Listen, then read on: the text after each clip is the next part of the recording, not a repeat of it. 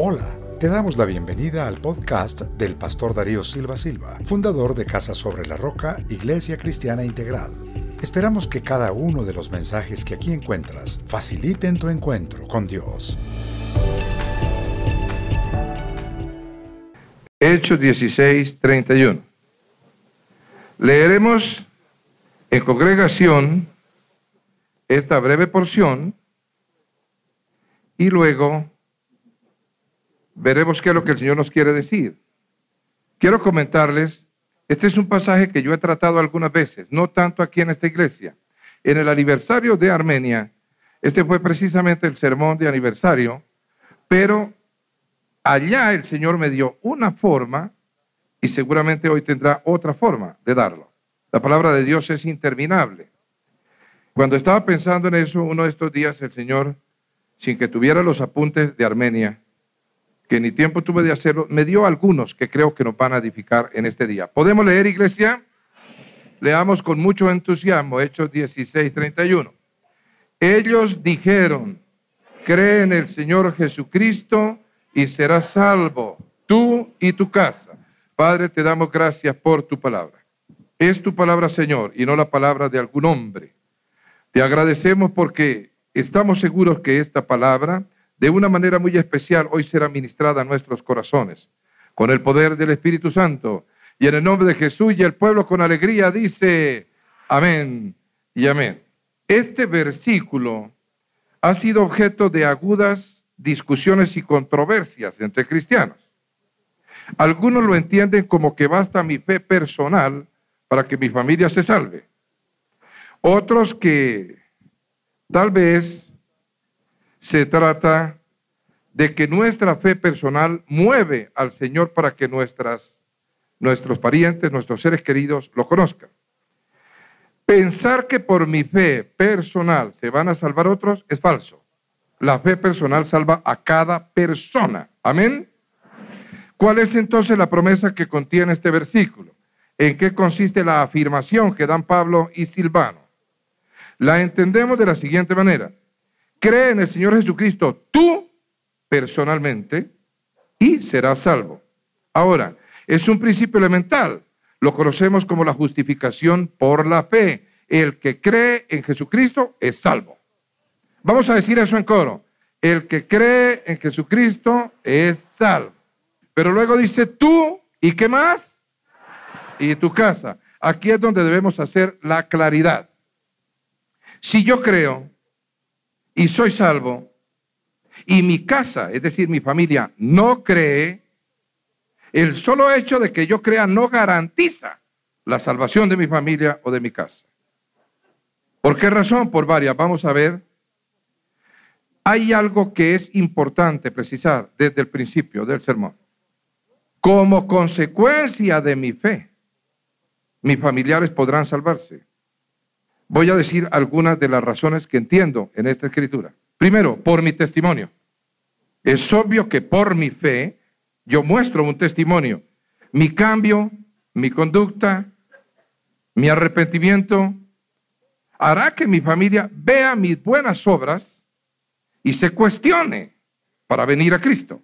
Segundo, por mi intercesión.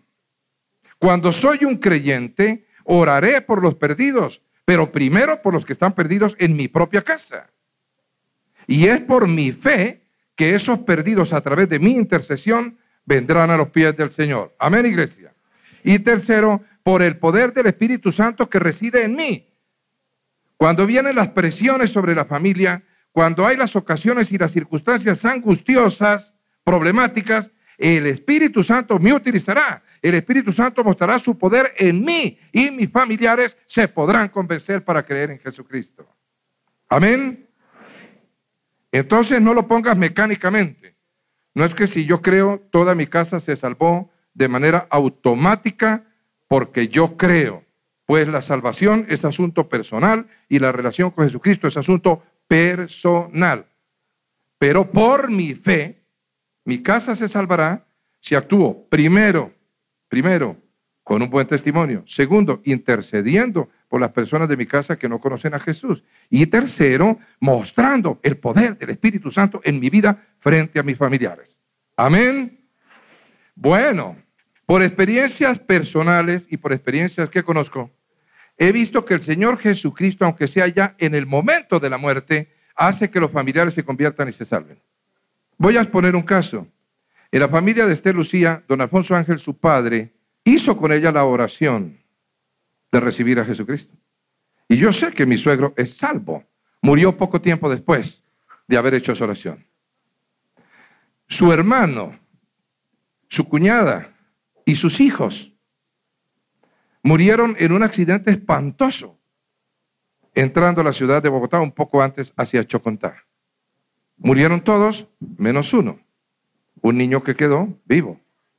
¿Por qué murieron? Porque un mes antes Esther Lucía había tenido la oportunidad de estar con ellos varios días en su casa compartiéndoles de la palabra y estaban en el primer amor con el Señor. ¿Se da cuenta?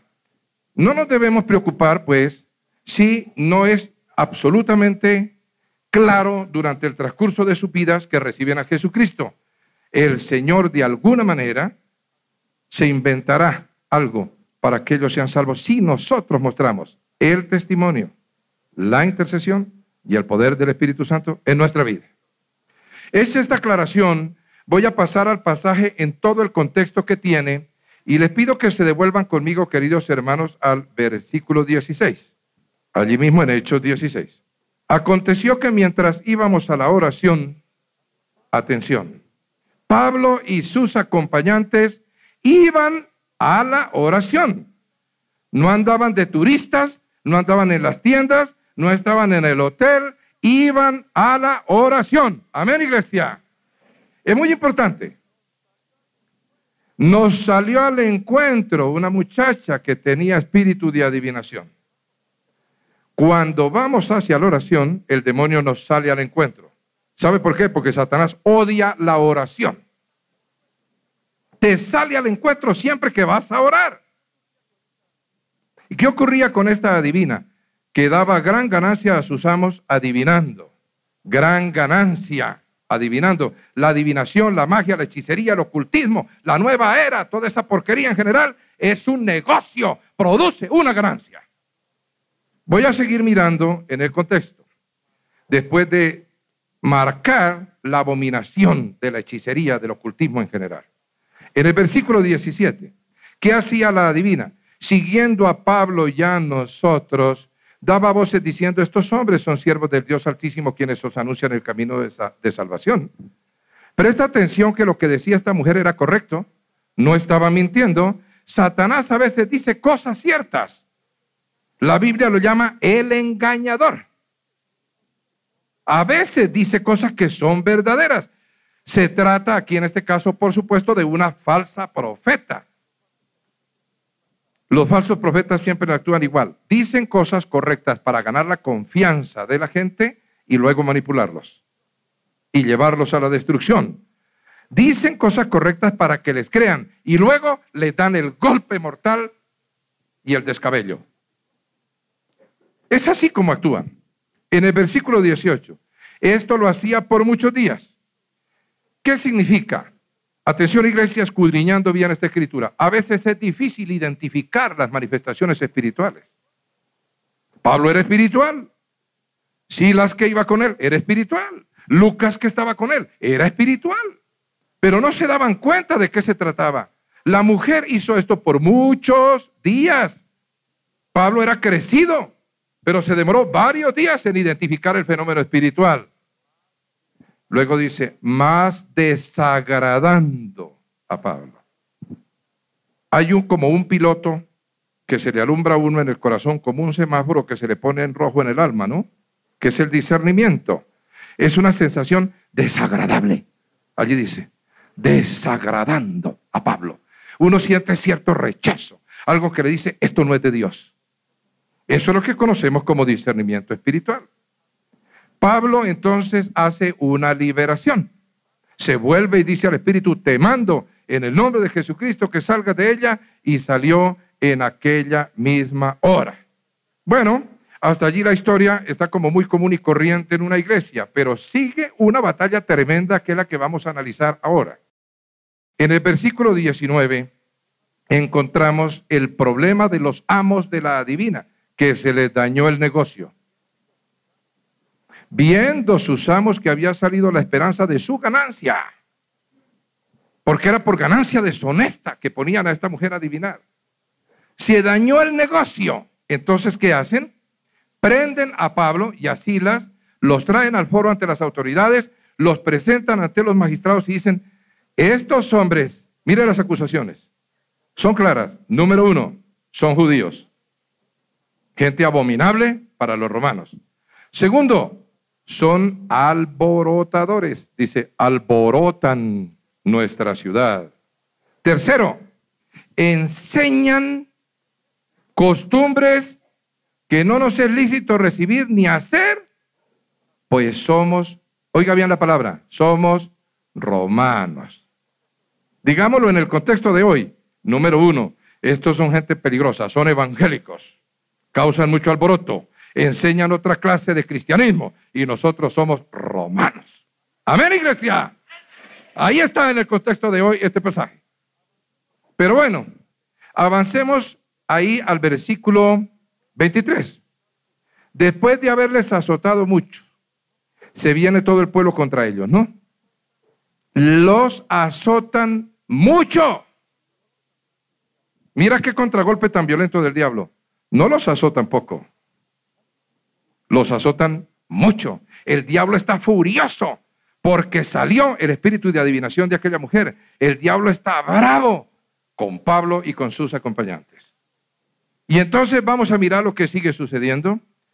Eh, los llevan a la cárcel de alta seguridad, no propiamente como la de Envigado.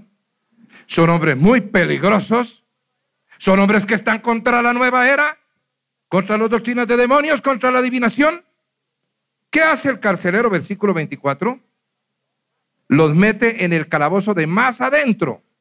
No en cualquier calabozo, en el de más adentro, en el calabozo más seguro, de donde es más difícil fugarse. Y después que están en el calabozo de más adentro, ¿qué hace? Les asegura los pies en el cepo. Fíjate que cuando nosotros atacamos a Satanás y derribamos una puerta del Hades, él contraataca. Inmediatamente contraataca. Él no se va a quedar quieto. El contraataque es inmediato. Los llevan al foro, los azotan mucho, los meten a la cárcel en el calabozo de más adentro y con los pies atados en el cepo. Atención iglesia que vamos a aprender algunas cosas bonitas hoy sobre guerra espiritual. Ya tenemos a Pablo y a Silvano presos en el calabozo de más adentro con los pies en el cepo. Llega la medianoche, versículo 25, es medianoche. ¿Qué hacen ellos? ¿Están llorando? ¿Están gimiendo? ¿Se están quejando? No, dice, oraban y cantaban himnos a Dios. Amén, iglesia. Oraban y cantaban himnos a Dios. Míralos dónde están en el calabozo de más adentro, con los pies en el cepo. Y mira lo que están haciendo. Están alabando a Dios y orando. Vamos a decir en coro, cuando estemos en prisión, alabanza y oración. Dilo así. Y démosle un aplauso al Señor por eso.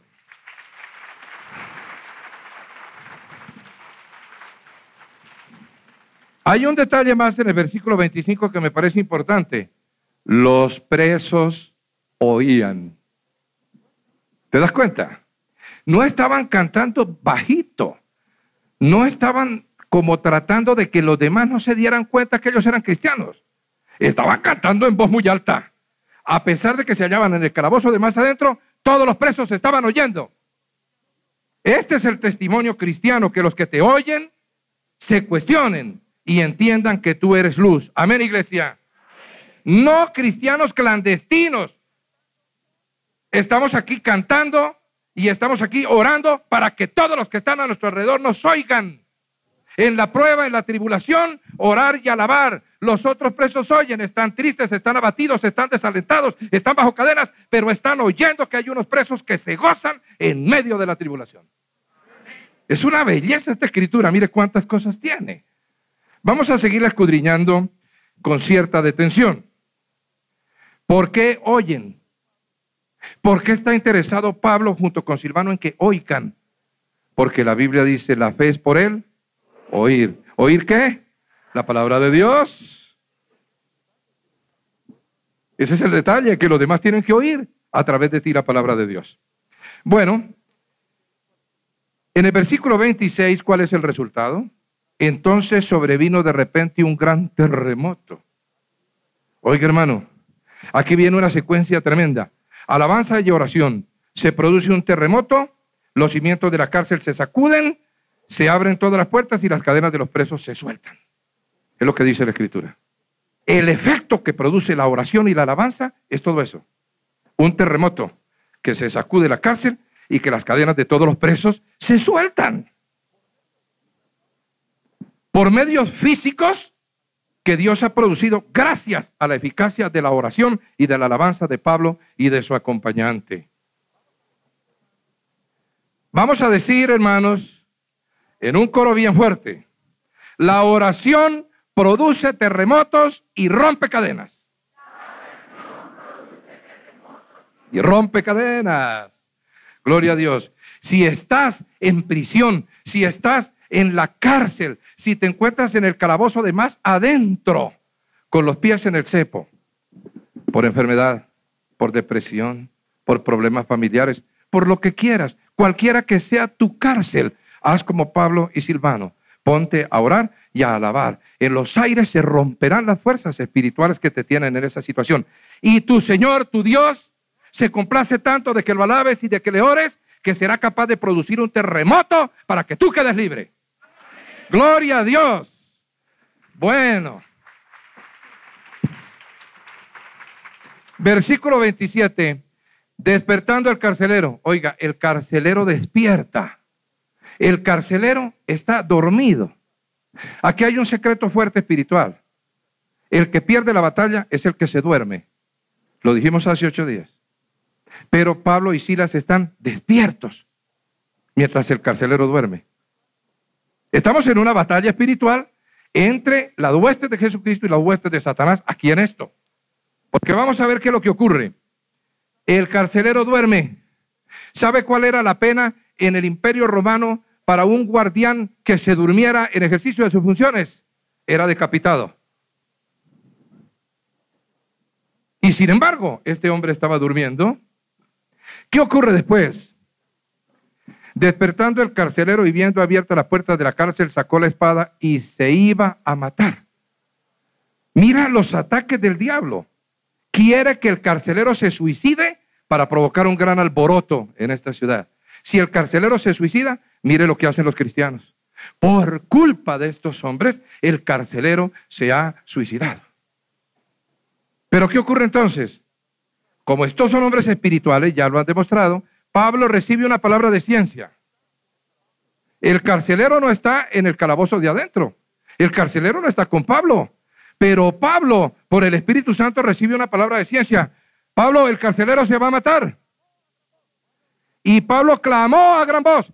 Él está en el cepo, eh, donde se encontraba el cepo, pues en el calabozo de más adentro. Y el carcelero está allá en su vivienda. Pablo no lo está viendo que ha sacado la espada para matarse. Es que el Espíritu Santo se lo revela. Y Pablo grita y clama a gran voz. No te hagas ningún mal, pues todos estamos aquí. Qué batalla tan interesante. El diablo por matar al carcelero.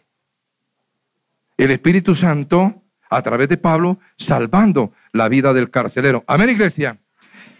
Él entonces, versículo 29, pidiendo luz Sí que me gusta esta palabra, pidiendo luz. El carcelero pide luz. El carcelero está en tinieblas. Lo que le falta al carcelero es la luz. No solo la luz física, sino también la luz espiritual. El carcelero pide luz. Bueno, ¿sabes una cosa? ¿Por qué razón Pablo y Silas han sido conducidos a la cárcel? Aquí empezamos a entenderlo. Es por el alma del carcelero. Es porque Dios quiere salvar al carcelero.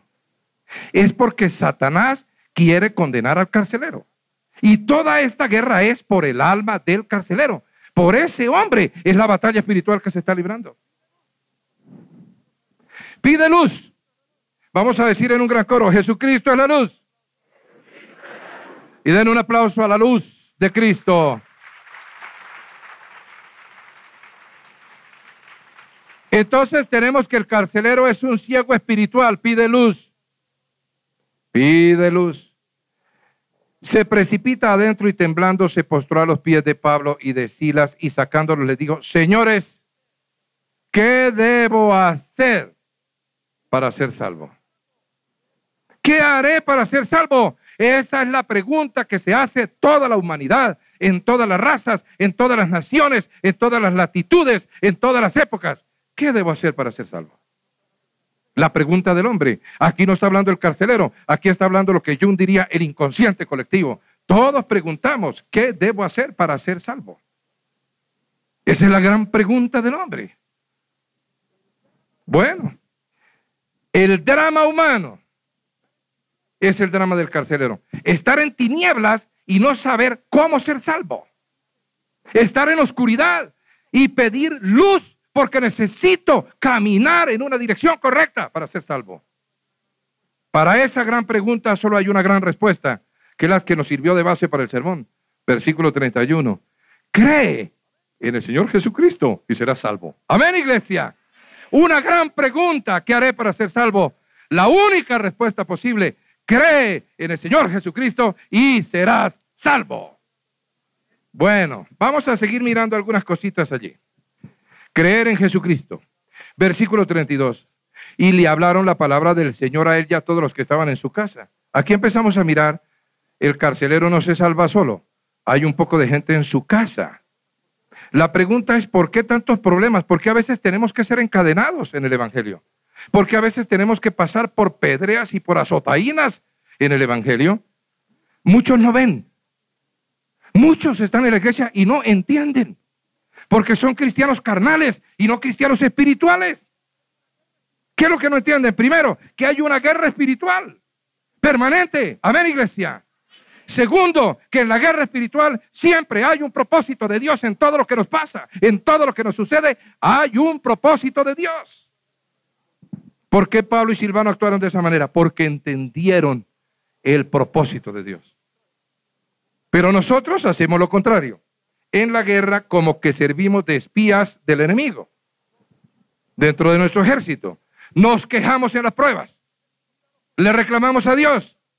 Mira lo que me pasa por tu causa. Mira lo que me pasa por ir a la oración. Mira lo que me pasa por enfrentar a los demonios. Mira lo que me pasa por enfrentar a la nueva era. Todo es culpa tuya, Jesús. Por tu causa me está pasando esto. ¿Qué nos enseñan Pablo y Silvano en este pasaje?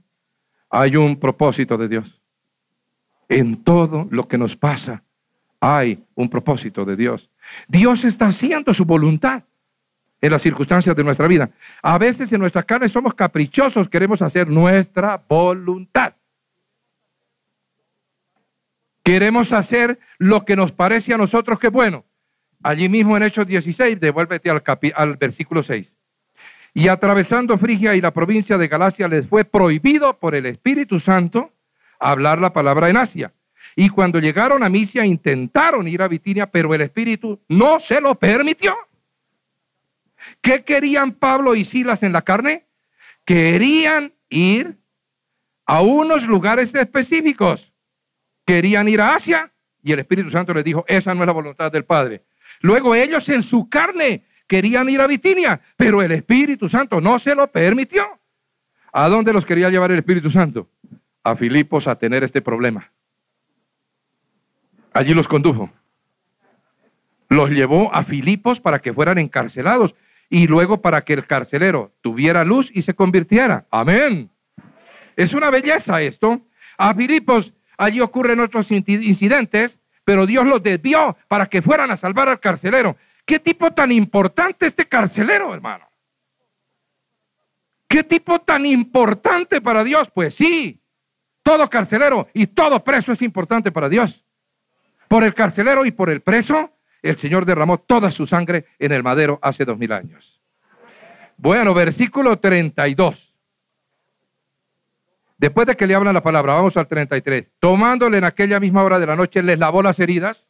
Mire qué curioso el carcelero deja de ser cruel. se vuelve compasivo. Algo pasó con el carcelero. Algo se transformó en el carcelero. Algo varió en la personalidad del carcelero. Y es bautizado con todos los suyos. Gloria al Señor. Versículo 34. El carcelero se lo lleva a su casa, le sirve la mesa y se regocija con toda su casa de haber creído a Dios. Lo lleva a la casa, lo sienta en su mesa. Piensa esta escena, el carcelero con su familia sentado con los presos a la mesa, comiendo igual los hijos del carcelero que los presos. ¿Sabes por qué? Porque a través de la fe en Jesucristo, Dios convierte al enemigo en hermano. Diga eso en coro, Dios convierte al enemigo en hermano. El carcelero ahora es un hermano en la fe. El carcelero ahora pertenece al cuerpo de Cristo que es la iglesia. Amén. Viene la abundancia de comida, la fraternidad, el amor y el gozo de este carcelero. Come con los presos en la misma mesa, los mismos alimentos, el carcelero con su familia. Piensa bien esas cosas elementales que te estoy marcando en este pasaje. ¿Sabe por qué? Porque ante Dios no hay carcelero ni preso. Todos somos iguales ante Dios. Y dile eso a tu hermano y todos somos iguales ante Dios. Bueno, sobre lo que sigue, mira la guerra espiritual. Quieren ir a otro lugar. El Espíritu Santo los encamina a Filipos, específicamente a esa ciudad. Cuando van a la oración, les sale el demonio al encuentro. Pablo reprende y echa fuera el demonio. Pablo es espiritual. Pablo sabía que el contragolpe vendría sin lugar a dudas. Estaba preparado. Los amos de la adivina los llevan ante las autoridades, los juzgan, los azotan, los meten en la cárcel. ¿En qué momento Pablo y Silas empezaron a decir, oiga, esto del Evangelio sí que es terrible? Uy, Pablo, yo de pronto, después de que salga este carcelazo, no te acompaño más. Porque así somos nosotros. Amén, iglesia. No, ellos entendían, aquí va a pasar algo. El Señor no ha permitido que estemos en la cárcel gratuitamente. Aquí el Señor tiene que mostrar su gracia, su gloria y su poder. Y todo termina en que el carcelero y su familia se convierten. Hermano, si oramos diariamente, triunfaremos diariamente. Porque dice que todos los días iban a la oración. Todos los días a la oración. Los azotes, el carcelazo, la alabanza y la adoración, el terremoto, el intento de suicidio, la palabra de ciencia de Pablo, la conversión del carcelero y su familia. No es agradable lo que les ha pasado en la carne, pero es muy agradable el resultado. Repito, no es agradable lo que les pasa, pero es muy agradable el resultado. Voy a decirte por qué. Cualquiera diría, bueno, pastor, se acabó el sermón, ya se convirtió el carcelero. ¿Qué pasó en Filipos? En Filipos se fundó una de las más poderosas iglesias de Jesucristo. No tiene nada de raro que este carcelero fuera de pronto hasta pastor en esa iglesia o prepítero. Porque este es el grupo inicial de la iglesia en Filipos. Le hace Filipenses para que entienda hasta dónde llegaban los propósitos de Satanás con la divina, con el intento de suicidio, con el carcelazo y con los azotes.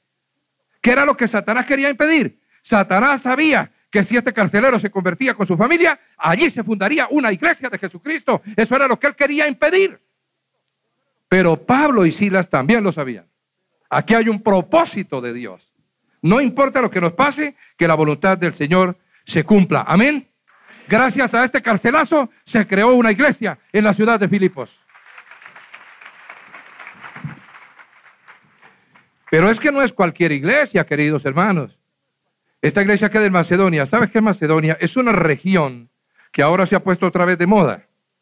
Una región que abarca partes de Grecia, de Bulgaria, de Albania y de Yugoslavia.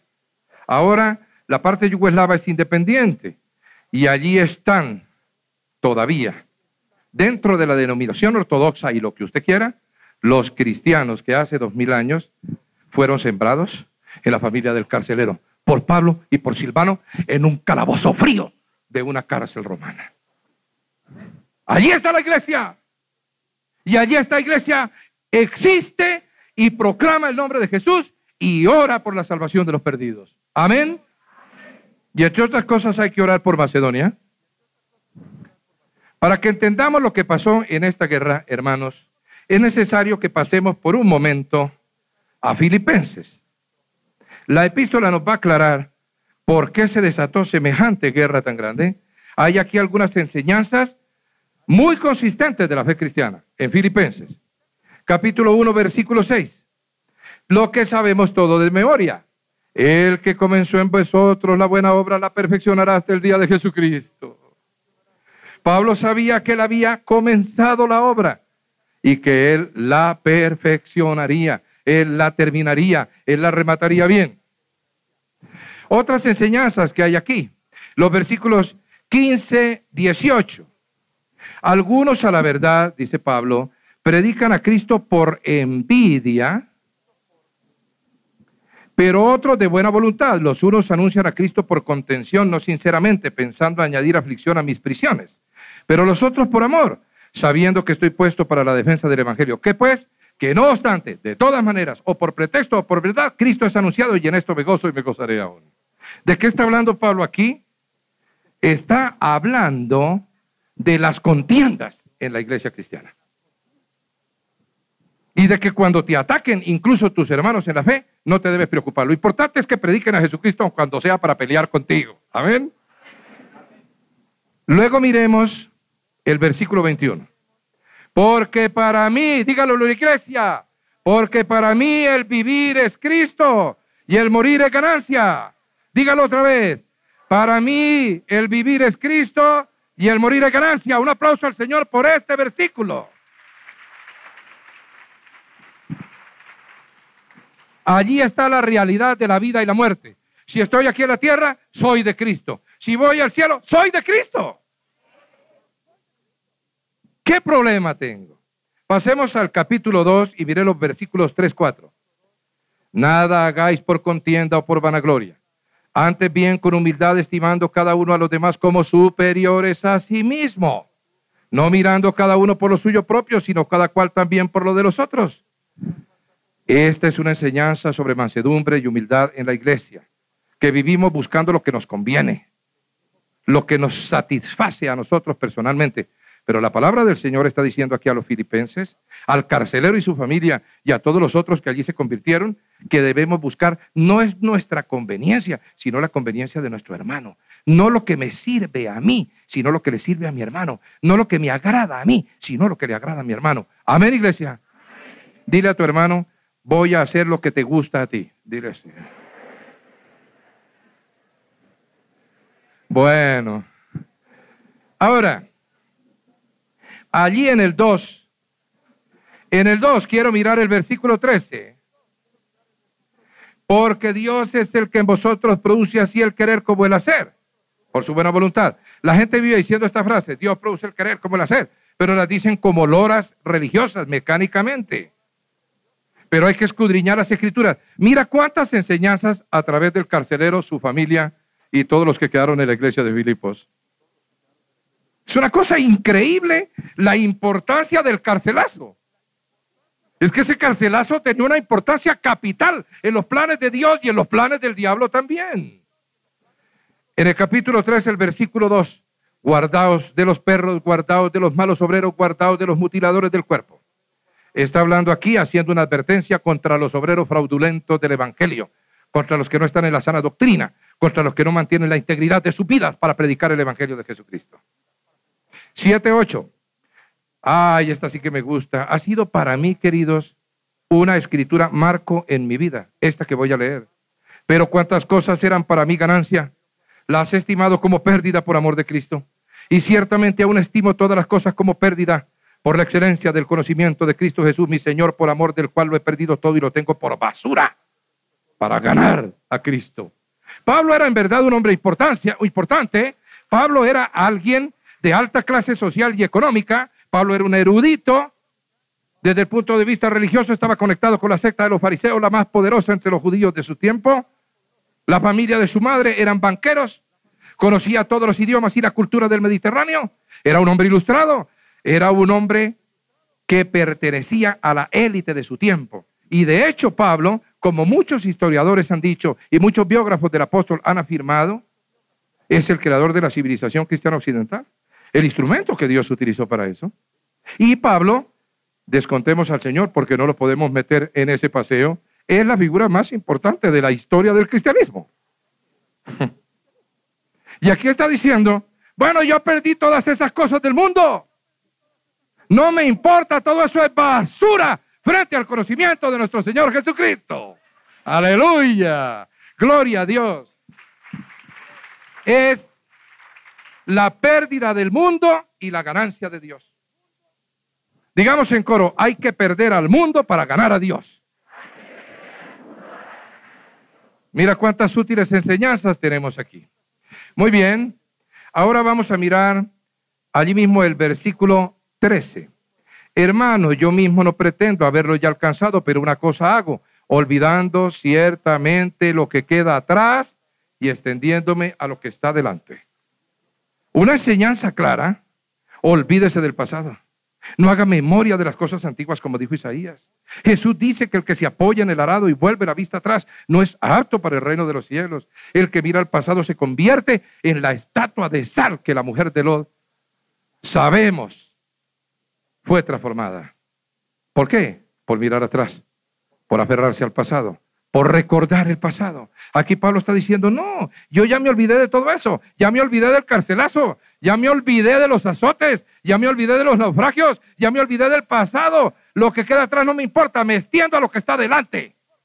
¿Qué es lo que está delante? Versículo 14, a la meta, al premio del supremo llamamiento de Dios en Cristo Jesús. Bueno, miremos algunas cosas más. Allí mismo el versículo 20. Más nuestra ciudadanía está en los cielos. Quiero que la iglesia lo diga. Nuestra ciudadanía está en los cielos. Significa, hermano, que tienes una cédula de ciudadanía en el cielo. Que tú estás en la tierra, pero como un extranjero. Que no perteneces a la tierra, que eres del reino celestial. Que eres súbdito del rey de los reyes y el señor de los señores. Aunque tengas que estar sometido a las autoridades de tu país aquí en la tierra, porque lo representan a él. Pero entonces, esta es una frase muy importante, especialmente entre romanos, que se sentían tan orgullosos de su ciudadanía. El propio Pablo muchas veces decía, un momentico que yo soy ciudadano romano. Eso era muy importante. Y les dice, no se preocupe por la ciudadanía romana. Hoy en día, no se preocupen por tener ciudadanía americana. Ustedes son ciudadanos del cielo. Ustedes son ciudadanos de un país espiritual y celestial. Gloria a Dios. Bueno, en Filipenses, ¿por qué estoy en Filipenses? Porque esta iglesia a la que Pablo le escribe es la iglesia que se creó aquella noche en que el Señor rompió las cadenas y produjo el terremoto y movió los cimientos de la cárcel para que Pablo y Silas le pudieran compartir a este hombre. Esta iglesia de los filipenses nació allí. Muy bien. Ahora, vamos a mirar el versículo en el capítulo 4, el versículo 4. Todo el mundo sabe esta escritura. Regocijaos en el Señor siempre. Otra vez digo, regocijaos. ¿Te das cuenta que Filipenses está llena de esas muletillas que los cristianos se viven diciendo entre sí sin discernirlas muy bien? ¿Cuántas cosas nacieron del carcelazo de Pablo y de Silas? ¿Cuántas enseñanzas recibió la Iglesia Universal de Jesucristo gracias a este carcelazo? Porque si Pablo y Silas hubieran rehuido la batalla, si no hubieran enfrentado a los demonios allí en Filipos, si no hubieran ido a la cárcel, no se habría convertido el carcelero y su familia, no habría habido iglesia en Filipos y esa carta no se habría escrito. Amén, iglesia. Mira hasta dónde el propósito de Dios. Ese carcelazo sirvió para hoy aquí en Casarroca. Dos mil años después nos estamos beneficiando del carcelazo de Pablo y de Silvano hace dos mil años en Filipos. Gloria a Dios. El versículo 5. Vuestra gentileza sea conocida de todos los hombres. Mira de lo que está hablando aquí, de las buenas maneras cristianas. ¿Sabe que siempre hemos insistido en que la urbanidad y las buenas maneras son de la índole del cristianismo? Hay que ser gentiles, hay que ser amables. Eso es el cristianismo. Y voy a decirte algo más. Existió en Colombia un hombre muy importante a principios de siglo, que se llamó don Manuel Antonio Carreño. Escribió un librito que era bestseller en mis tiempos y que ahora ya se volvió incunable porque por ninguna parte se consigue. Se llama Manual de Urbanidad y Buenas Maneras, de don Manuel Antonio Carreño, perteneciente a una de las familias más distinguidas de este país. Voy a decirte algo. Ese hombre era cristiano evangélico presbiteriano de la iglesia que queda frente a la, Biblioteca Nacional. ¿Sabías eso? Él escribió el manual de urbanidad y buenas maneras. ¿Por qué? Porque conoce los fundamentos de la Biblia, porque vuestra gentileza sea conocida de todos los hombres. Amén, iglesia. Hay que ser gentiles, hay que ser amables, hay que ser bien educados. Y de pronto le metemos a vida abundante el manual de urbanidad y buenas maneras de don Manuel Antonio Carreño. Harta falta está haciendo en este país. Ahora, atención. En el versículo 8 encontramos el método de control mental cristiano. Pastor, ¿qué estás diciendo? Sí, el método de control mental cristiano. Que el que, el que controla tu mente es el Espíritu Santo y no los demonios. Amén. Allí está, mírelo. Facilito, versículo 8. Por lo demás, hermanos, todo lo que es verdadero, todo lo honesto, todo lo justo, todo lo puro, todo lo amable, todo lo que es de buen nombre, si hay virtud alguna, si algo digno de alabanza, ¿en esto qué? Pensad. Pensad, es en la mente, es el control mental cristiano dado aquí en esta epístola a los filipenses. Ahora, el versículo 19, mi Dios pues suplirá todo lo que os falta conforme a sus riquezas en gloria en Cristo Jesús. La provisión divina permanente para nuestra vida. Nunca nos faltará la provisión. Jehová Jiré tendrá buen cuidado de nosotros. Amén. Ahora sí me quiero devolver a la parte que me parece más importante de la epístola, que está en 2, 5 y siguientes. Epístola al carcelero y su familia y todos los que se convirtieron allí en Filipos. Dice, haya pues en vosotros este sentir que hubo también en Cristo Jesús, el cual siendo en forma de Dios, no estimó el ser igual a Dios como cosa que aferrarse, sino que se despojó a sí mismo, tomando forma de siervo, hecho semejante a los hombres. Y estando en la condición de hombre, se humilló a sí mismo, haciéndose obediente hasta la muerte y muerte de cruz. ¿Para qué? Por lo cual Dios también le exaltó hasta lo sumo y le dio un nombre que es sobre todo nombre, para que en el nombre de Jesús se doble toda rodilla de los que están en los cielos y en la tierra y debajo de la tierra, y toda lengua confiese que Jesucristo es el Señor, para gloria de Dios Padre.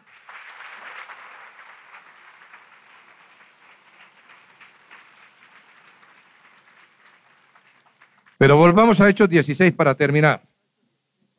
Después de que han ocurrido todos estos acontecimientos, gracias a la alabanza y a la oración de Pablo y de Silvano, versículos 35-36.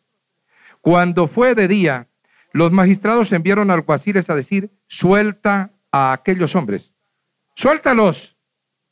Y el carcelero hizo saber estas palabras a Pablo. Los magistrados han mandado a decir que os suelte, así que ahora salid y marchaos en paz. Y Pablo y Silas que dijeron, muy agradecidos, qué buenas personas, nos vamos inmediatamente. No, versículo 37, ¿cuál es la reacción de Pablo? Después de azotarnos públicamente, sin sentencia judicial, siendo ciudadanos romanos, nos echaron en la cárcel y ahora nos echan encubiertamente, no por cierto, sino que vengan ellos mismos a sacarnos. Oiga, qué interesante es esto. Qué interesante es esto. En Proverbios 17:15 voy a leerte algo, solo anótalo. Justificar al impío y condenar al justo es igualmente abominable ante Dios.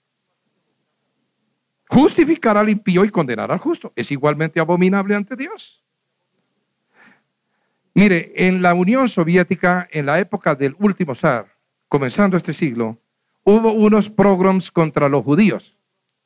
Y un carnicero que se llamaba Mendel Baylis mejor conocido como el hombre de Kiev, fue acusado ante las autoridades del zar, ante el ministro de Justicia Sheglovitov, de haber sacrificado un niño para utilizar su sangre en sacrificios de su religión judía. Esa fue la acusación. Necesitaban un chivo expiatorio. La gente estaba descontenta con el gobierno del zar. Querían distraer a la opinión pública y buscaron al judío para justificarse. Mendel Baylis padeció un juicio injusto. Los judíos en todo el mundo se levantaron, hicieron grandes plebiscitos, los intelectuales se pronunciaron, se pronunciaron presidentes de naciones, millones de firmas se recogieron y se enviaron al zar. Y el zar dijo, bueno, ahora tenemos la opinión internacional en contra. ¿Qué vamos a hacer? Y Sheklovitov dijo, yo voy a la cárcel y le digo al hombre que se vaya. Con Mendel Baylis, el hombre de Kiev, y le dijo, la puerta está abierta, puedes irte. Le dijo, no señor, yo no me voy de aquí hasta que usted no le diga al mundo que me han tratado con injusticia. Hasta que usted no diga que soy inocente, no salgo de la cárcel.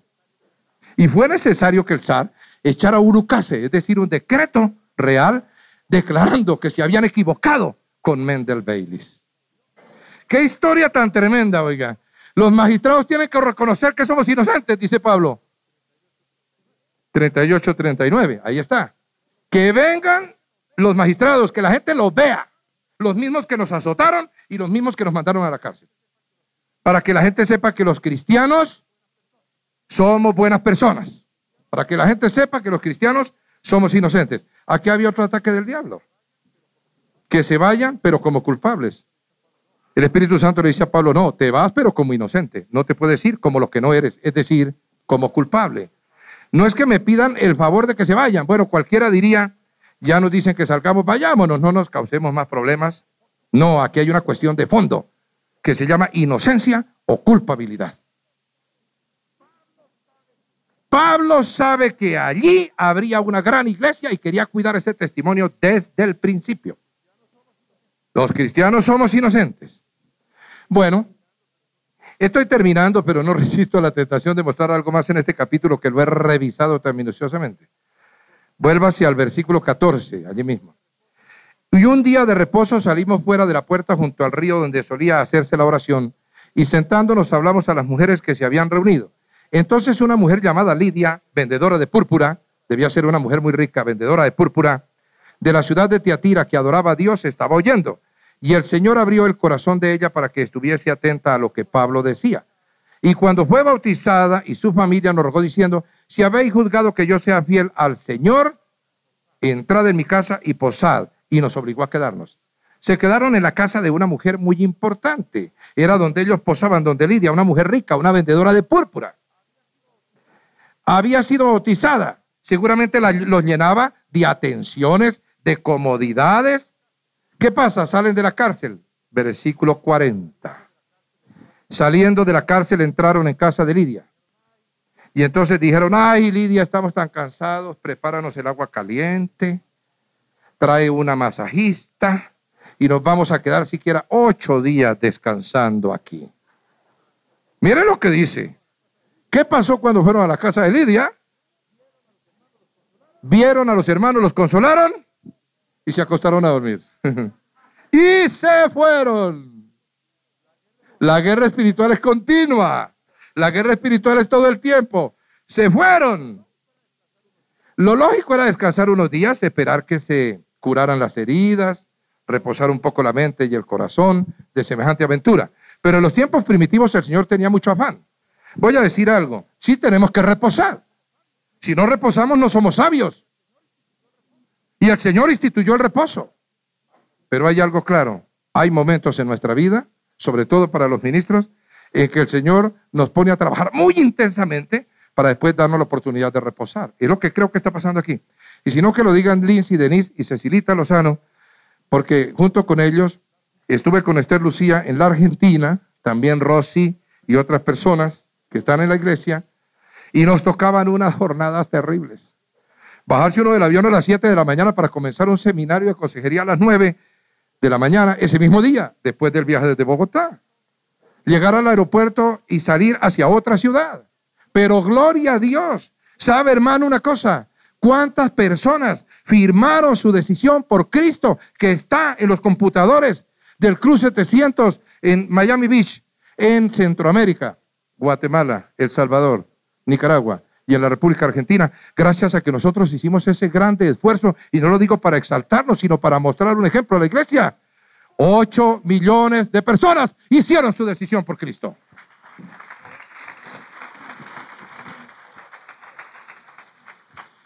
Pero hay algo que debemos entender. Aquí Pablo y Silvano trabajan sin pausa. Ellos saben que Satanás no descansa, no duerme. Que no hay armisticios en la guerra espiritual. Que no hay coexistencia pacífica. Ni no alineados, ni cese al fuego con Satanás y su ejército.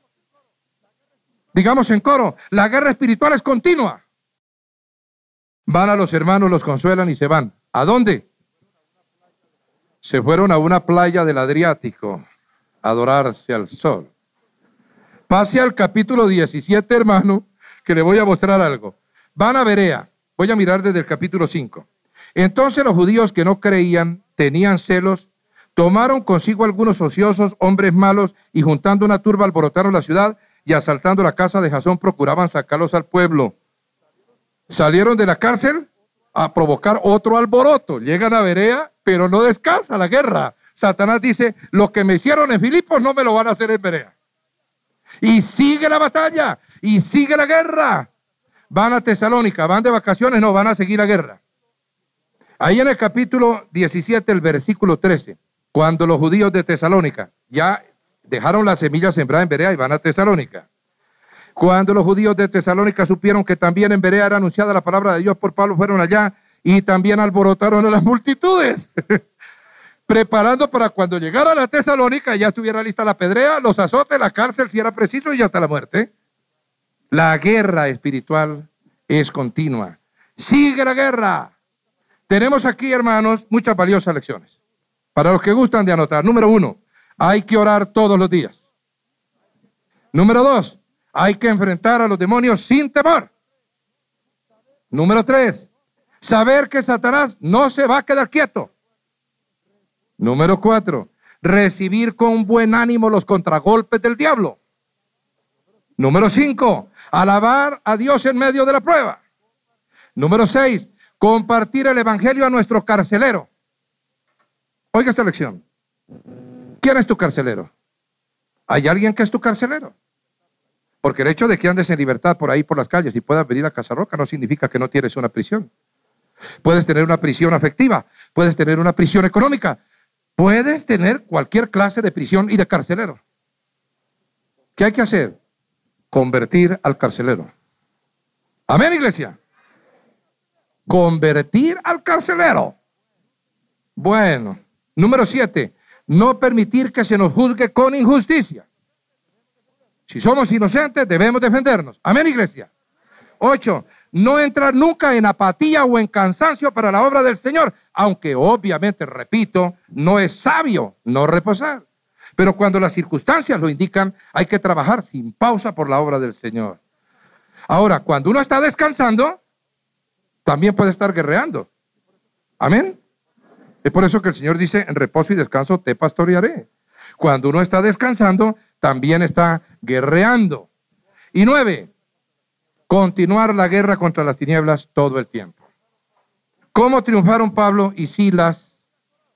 Porque todos los días oraban, porque no temieron enfrentar al diablo, porque sufrieron acusación, azotes y cárcel sin quejarse, porque alabaron a Dios en el calabozo en el cepo, bajo cadenas, alabaron a Dios. Porque convirtieron al enemigo en hermano. Porque proclamaron la inocencia del cristiano. Porque prosiguieron la batalla sin pausa, sin desmayo, sin descanso, todo el tiempo, batallando aún en medio del reposo. Las historias de la Biblia, queridos hermanos, no son simples anécdotas, no son para que sepamos lo que pasó sencillamente en una época histórica determinada. No es por cultura general o por erudición. Las historias de la Biblia quedaron en la palabra de Dios para darnos enseñanzas prácticas que nos ayudan hoy a sobrellevar nuestra existencia. Son para darnos lecciones. Son para enseñarnos la vida diaria.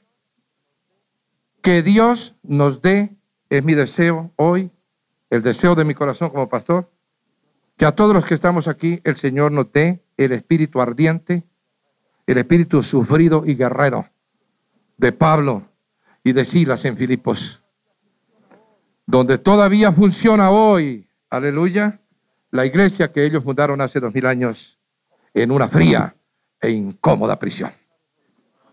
Vamos a inclinar el rostro y orar. Padre, te damos gracias infinitas por tu palabra de vida eterna. Sabemos, Señor, que tú has querido hablarnos estas cosas para que abramos nuestros ojos y nuestros oídos espirituales a tu voz. Te damos gracias, Señor, por el recuerdo de Pablo y de Silas hace ya dos milenios. Pero las cosas no han cambiado. Hoy también hay ciudades de Filipos donde no te conocen. Hoy también hay carceleros que nos tratan con injusticia y con inclemencia.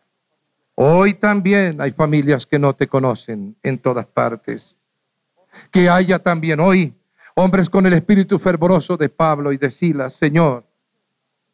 Hombres y mujeres como Lida.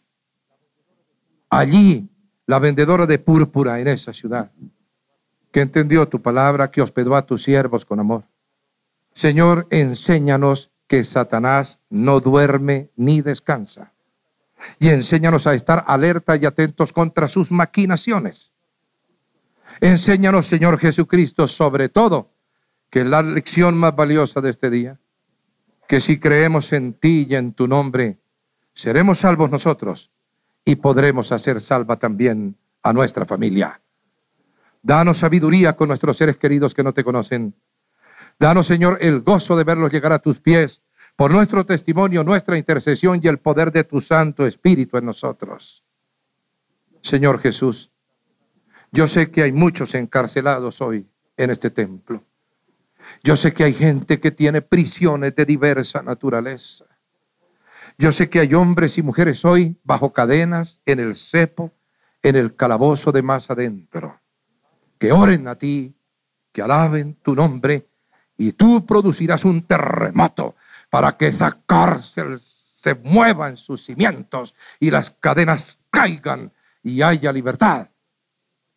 Y la inocencia de tus hijos se muestre. Señor, que todos los que están abatidos hoy entiendan eso. Principios sencillos, principios prácticos de tu doctrina.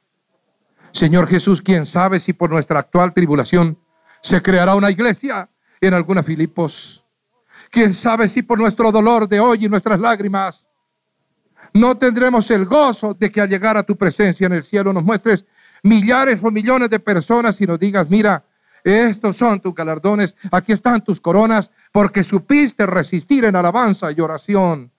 Este es tu fruto. Aquí en el cielo compartirán conmigo toda la eternidad estas personas, porque no te desalentaste, porque no te amargaste, porque no te resentiste, porque tuviste inteligencia y coraje como Pablo y Silas en Filipos. Señor, entréganos todos los carceleros para ti y entréganos todos los presos para ti y los que hoy están en cadenas porque no conocen a Jesús, los que están como ese carcelero en tinieblas, pidan luz, que Dios les dará luz en este día. Crean en el Señor Jesucristo para que se puedan salvar y salvar sus casas, salvar sus familias. Señor Jesús, hay tantas almas que te necesitan. Señor Jesús, enséñanos a ser valientes para sembrar y alegres para recoger la cosecha que nos das. En el nombre de Jesucristo reclamamos las almas inconversas en este lugar y pedimos que vengan al Señor, que pidan la luz, como el carcelero fue a Pablo y a Silvano pidiendo luz. Porque tú eres la luz y no hay ninguna tinieblas en ti. Porque el príncipe de las tinieblas está vencido, porque nosotros invadiremos su territorio y haremos que se reduzca y que huya con el poder de tu Espíritu, Señor. Gracias por muchos carceleros como ese en Colombia. Gracias por muchos hombres con el espíritu de Pablo y Silas. Y gracias por muchas mujeres como Lida en este país. Te amamos, Jesús. Te bendecimos y te glorificamos en tu santo nombre. Amén. Gracias por escucharnos. Comparte este mensaje con tus familiares y amigos. Si quieres ser parte de nuestra casa, ingresa a www casarroca.org.